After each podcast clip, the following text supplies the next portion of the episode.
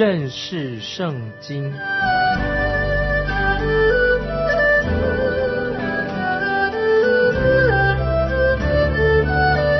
认识上帝的话，把上帝的话带到全世界。本节目是由认识圣经机构和环球广播电台联合制作，欢迎收听。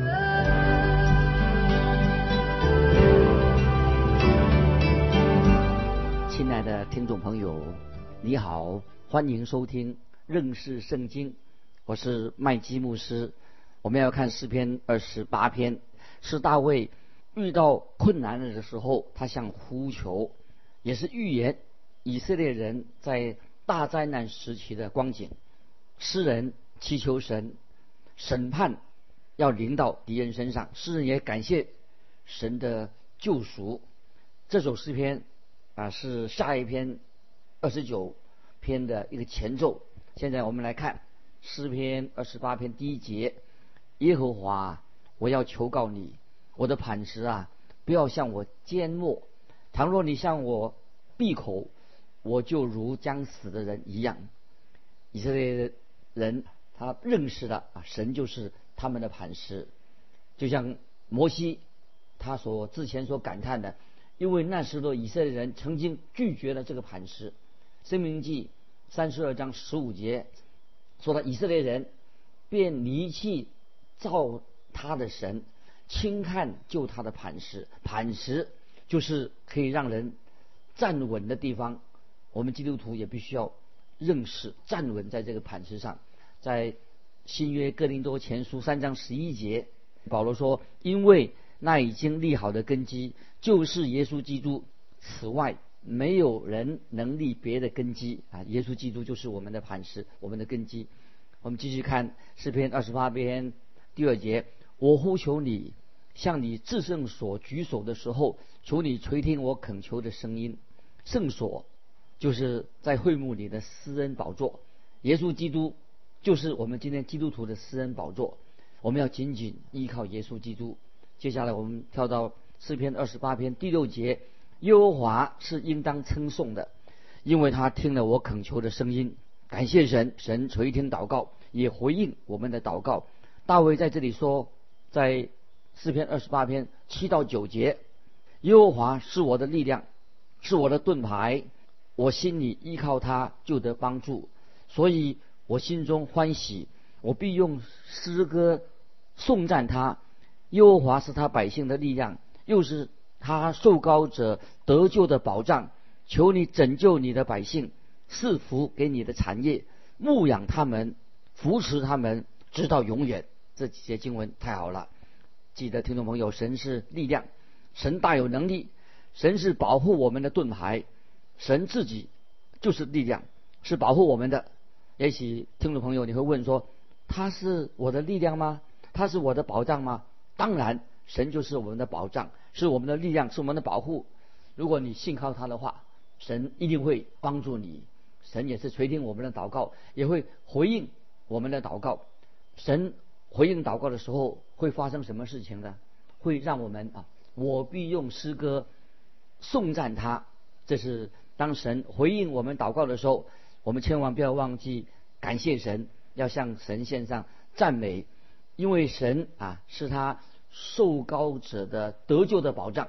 受高者是指谁呢？就是指弥撒亚，就是指耶稣基督。诗篇当中常常提到他将要到来。弥赛亚是以色列的拯救者。那最后我们看到诗人祷告说：“求你拯救你的百姓。”也可以做另外一个翻译说：“求你牧养你的百姓。”我们知道受膏者也是以色列以色列人的牧者。当主耶稣再来的时候，他要永远的牧养，永远做他百姓的牧者。那么受膏者，我们知道在强调说。就是牧者的意思。当主耶稣再来的时候，就永远啊牧养啊我们，这样让我们想起在旧约以赛亚四十章十一节这样说：他必像牧人牧养自己的羊群，用膀背聚集羊羔，抱在怀里，慢慢引导那乳养小羊的啊，这是圣经上的以赛亚的预言。接下来我们要看诗篇二十九篇，这首诗篇是讲到大自然的诗篇，这不是一首和大自然有关系的诗篇。诗篇第八篇是提到大自然，诗篇第八篇说到我观看你指头所照的天。并你所陈设的月亮星宿，这首诗篇是适合用在清澈的夜晚啊，夜晚晚上来读的诗篇。那么诗篇十九篇呢，是很适合在白天来看的。诗篇十九篇说到诸天诉说神的荣耀，穹窗传扬他的手段。诗人把太阳比喻作新郎出洞房，这是一首白天啊，说到白天的。诗篇。那么现在我们要看到这首诗篇的是什么诗篇呢？是描述暴风雨的诗篇啊，诗篇二十九篇。这首诗篇提到暴风雨来临的时候，天色阴暗，有雷声，有闪电，令人会感到很恐怖。现在我们看到世界各地天气常常气候异常，灾难频传。那么甚至很多人因为这些灾难死亡。我希望这些人能够读过关于诗篇二十九篇的内容。如果听众朋友你害怕暴风雨的话，我建议你好好的来读这篇蛮有威严的诗篇，就是诗篇二十九篇。在暴风雨当中，神有信息要传给你。这首诗篇的结构啊，是用希伯来文、希伯来文的诗篇中的一些精华精华来。编排的有位学者这样说：诗篇二十九篇在文字上充满了对称，文学上的对称的美感，在希伯来语言当中是最完美的一个诗篇。另外还有一位学者也说，诗篇二十九篇啊，描述大卫他在大卫描述在大雷雨当中是惊人很威严的一面。大雷雨、暴风雨来的从北往南而来，所到之处。都看到了荒凉和恐怖，隆隆的雷声啊，划过天际的闪电，在狂风大作的时刻，但是也有短暂的平静，很生动的在描述在诗篇二十九篇里面。所以我们说诗篇二十九篇是描述暴风雨的啊希伯来文的诗歌。希伯来诗不是靠着靠着押韵来取胜，它不是主要重点不在押韵。我们一想到这个。诗篇诗啊，常常会想到押韵的问题。我们欢喜在诗句里面啊有押韵啊，但是希伯来文它不是希伯来文的诗篇，它是用平行句的，也就是说用不同的方式重复重复的表达一个主题，是由浅入深，强化一个真理属灵的真理。那从诗篇二十九篇，我们看到暴风雨的威力，他们它席卷啊席卷而过。特别从诗篇二十九篇前面啊，二十九篇的序言两节的序文，我们就会看到诗篇二十九篇的一二两节说到神的众子啊，你们要将荣耀能力归给耶和华，归给耶和华，要将耶和华的名所当得的荣耀归给他，以圣洁的装饰敬拜耶和华。听众朋友，在这里我们看到要将耶和华的名。所当得的荣耀归给他，以圣洁的装饰敬拜耶和华。所以我们看到这里，大卫他提升了我们的想象力。特别最后啊，诗篇二十九篇最后两句的结论，这两句结论啊，我们先看在最后两节经文啊，耶和华必是力量给他的百姓，耶和华必是平安的福给他的百姓啊。虽然我们看到暴风雨。猛烈的扫过大地，但是不要忘记，神仍然在掌权。所以，听众朋友，在我们人生的暴风雨当中，要记得仍然是神在掌权。在我们详细读这首诗篇之前，我们要先谈到啊，这个诗篇二十九篇的主题是什么？从第三到九节，二十九篇的主题就慢慢会出现了。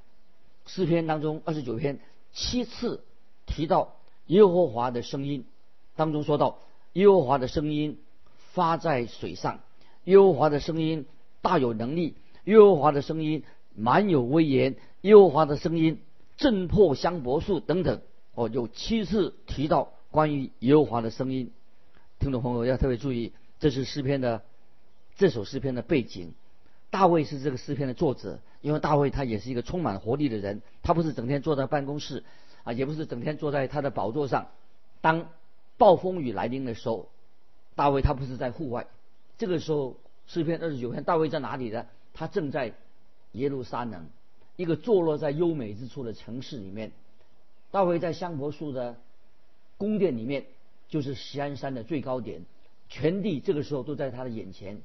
大卫就看到。东北方正有一大片的乌云渐渐的聚集起来，暴风雨快要袭击，暴风雨暴风雨快要到来了。现在我们来看诗篇二十九篇一二两节，神的众子啊，你们要将荣耀能力归给耶和华，归给耶和华，要将耶和华的名所当得的荣耀归给他，以圣洁的装饰敬拜耶和华。诗篇二十九篇是要献给大有能力的神啊！我同意一个圣经学者他这样说：先知称颂神是那位大有能力那一位，所以就劝勉我们人要把荣耀归给神，也要把自己啊献给弥赛亚的国度。所以诗篇这首诗篇的内容形容大雷雨来了，要席卷大地。接下来我们看第三、第四节，耶和华的声音。发在水上，荣耀的神打雷，耶和华打雷在大水之上，耶和华的声音大有能力，耶和华的声音满有威严。我们知道，听众朋友看到什么开始了？暴风雨开始了，从西北方的远处有雷声，有闪电，暴风雨渐渐形成了，开始往南移了。这个时候逼近耶路撒冷的神的声音就像雷声一样。大卫在宫殿里面。就看到暴风雨就要到来的，大卫听到呼啸的风声，云层渐渐转为灰暗，乌云在天空满布，遮蔽了太阳。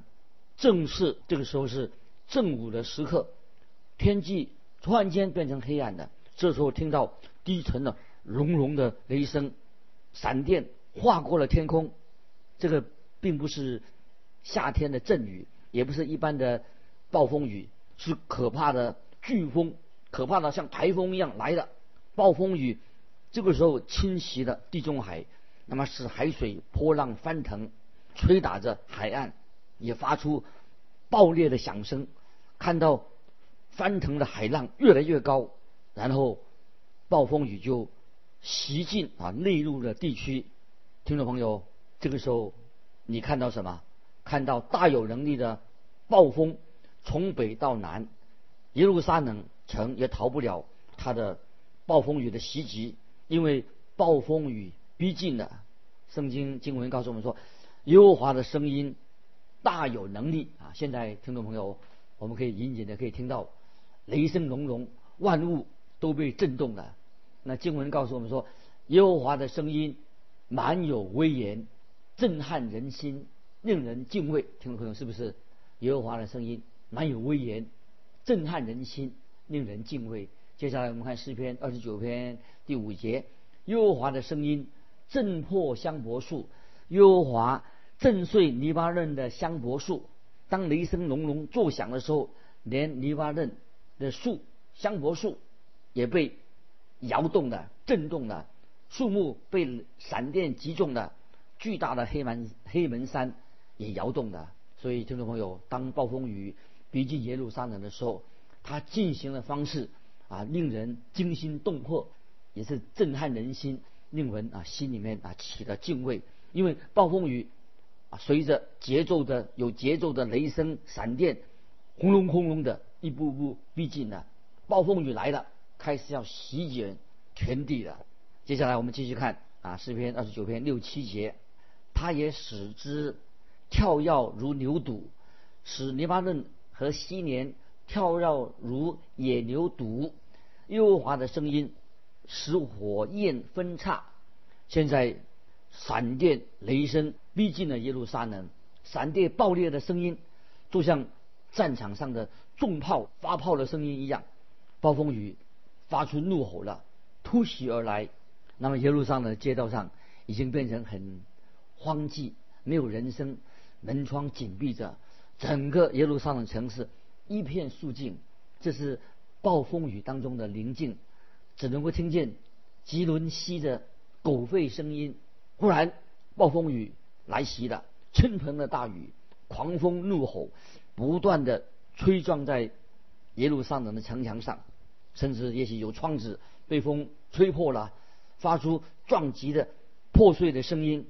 我想大卫以前他曾经经历过这种的暴风雨。这个时候，大卫他的心也是耐心的等候，要聆听在暴风雨当中听到神说话的声音。听众朋友，是否在暴风雨当中，在人生的暴风雨当中，你有没有看出啊啊神要对你说话，也对我说话？接下来啊，我们继续看诗篇二十九篇，关于这个大暴风雨啊。第八节，耶和华的声音震动旷野，耶和华震动加底斯的旷野之后，大卫看到暴风雨就渐渐的远离了，慢慢的离开的，雨势下雨也变小了，风也慢慢的缓和下来了，暴风雨已经离开了，人们这个时候就打开他们的门窗，暴风雨离开耶路撒冷，已经吹往犹太。旷野地方去了，往西南方移动，吹到加底斯那个地区去了。很快的，暴风雨就要进到西乃的旷野里面。那么这个时候，耶路撒冷的空气清新了。大卫这个时候又听到吉伦溪的水溪水的流水流水声。接下来我们看诗篇二十九篇的第九节：耶和华的声音惊动母鹿。落胎，树木也脱落净光。凡在他殿中的，都称说他的荣耀。听众朋友，暴风雨来临的时候，大概也会带来一些属灵的好处吧。我们看到动物，其中说到动物也受到暴风雨的惊吓。有些怀胎的动物落胎生产的，不必经过生产之苦。也许很久有很多人那个时候。很久很久没有去圣殿敬拜神了，这个时候因为暴风雨的缘故，所以他们开始就往圣殿里面去敬拜神了。他们进到圣殿里面去呼求神，那么这个时候暴风雨已经完全离开的，已经消失在南方的。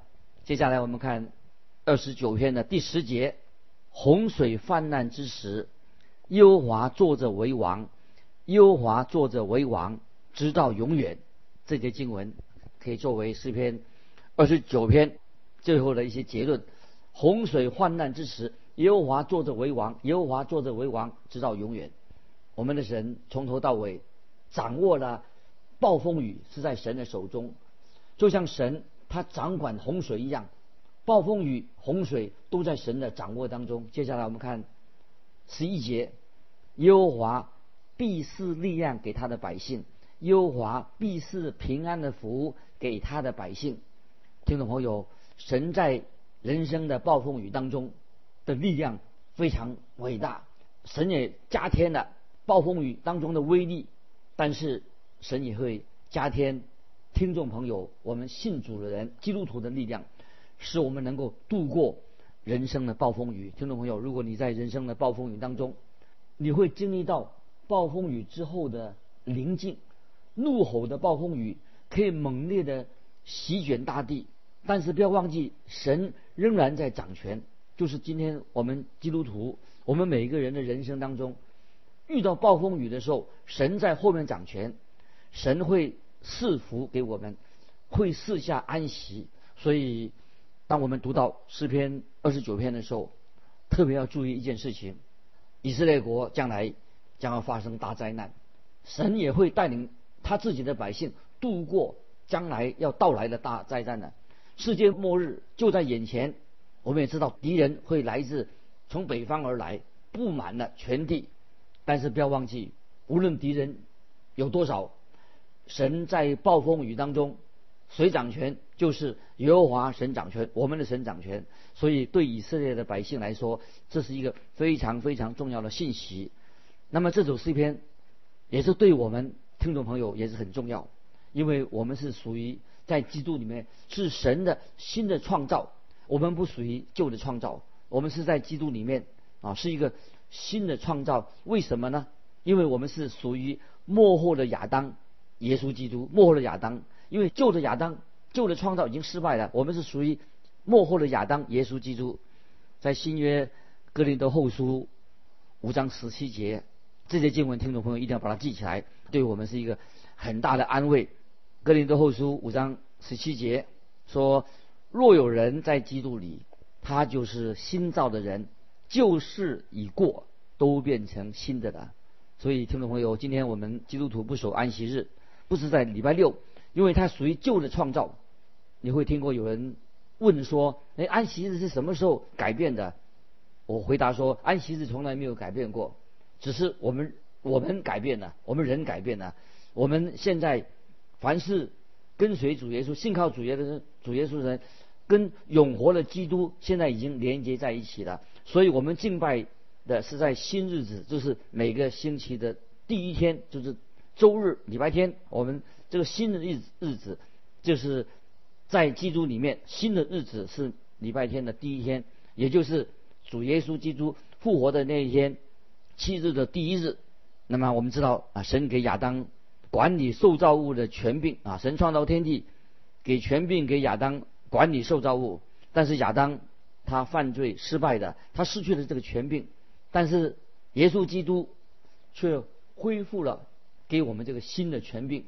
所以旧的创造提供了我们一种旧的模式，一种范例。但是我们今天啊诗篇也给我们基督徒一个重要的信息。这个信息是什么呢？就是新的创造。虽然我们是在基督里面就是新造的人，在基督里面新造的人，我们也会遇到属灵上的一个暴风雨。听众朋友，是不是？我们今天基督徒信主的好多年了，在我们人生当中，会不会遇到在属灵上的暴风雨？遇到那些会威胁我们、毁灭我们的暴风雨？这种试探到处都有。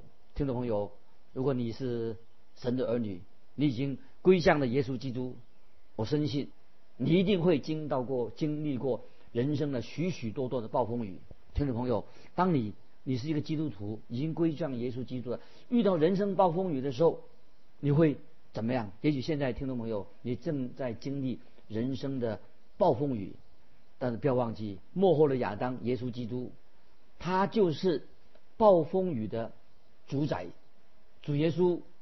就是幕后的亚当，我在强调，他是我们基督徒人生暴风雨当中的主宰，他要与那些他自己的儿女经过带领，他自己的儿女经过暴风雨。听众朋友，这是神今天啊让我读到诗篇二十九篇的一个最大的安慰。幕后的亚当，耶稣基督，他是暴风雨的主宰，他要。与他自己的儿女，与他的门徒，经过人生的暴风雨，在马可福音第四章新约马可福音第四章三十七到四十节，听众朋友一定很熟悉这段经文，就是记载有一次主耶稣和他的门徒在船上，就在加利利海，忽然起了暴风，忽然起了暴风，波浪就打进船里面去，甚至船要满了水。那么耶稣在船尾上枕着枕头睡觉。门徒都叫醒了他，说：“夫子，夫子，我们丧命了，你不顾吗？”耶稣醒了，就斥责风，向海说：“住了吧，静了吧。”风就止住了，大大的平静了。耶稣对他的门徒说：“为什么胆怯？你们还没有信心吗？”主耶稣立刻就平静了暴风雨。听众朋友，我要问你说：神有没有在你的生命当中？常常停止了你人生当中所遇到的暴风雨，有时候神没有停止，但是神会轻轻的对我们说：“我们要进到深水之处，我们要进到水深之处。”这是一个很重要的属灵的的教训。暴风雨，听众朋友，迟早都会过去。暴风雨过去之后，天气就晴朗了，天空也会变得美丽的。我们人生的灵命要进到水深之处，听众朋友，当你经历人生的暴风雨的时候，请你要好好的记住两件重要的事情：人生的暴风雨有一天一定会停止的。在你人生遇到暴风雨的时候，我们的救主耶稣会带领你度过人生的暴风雨。听众朋友，我要把再强调一遍：人生的暴风雨一定会停止的。我们的救主耶稣会带领我们度过人生的风暴。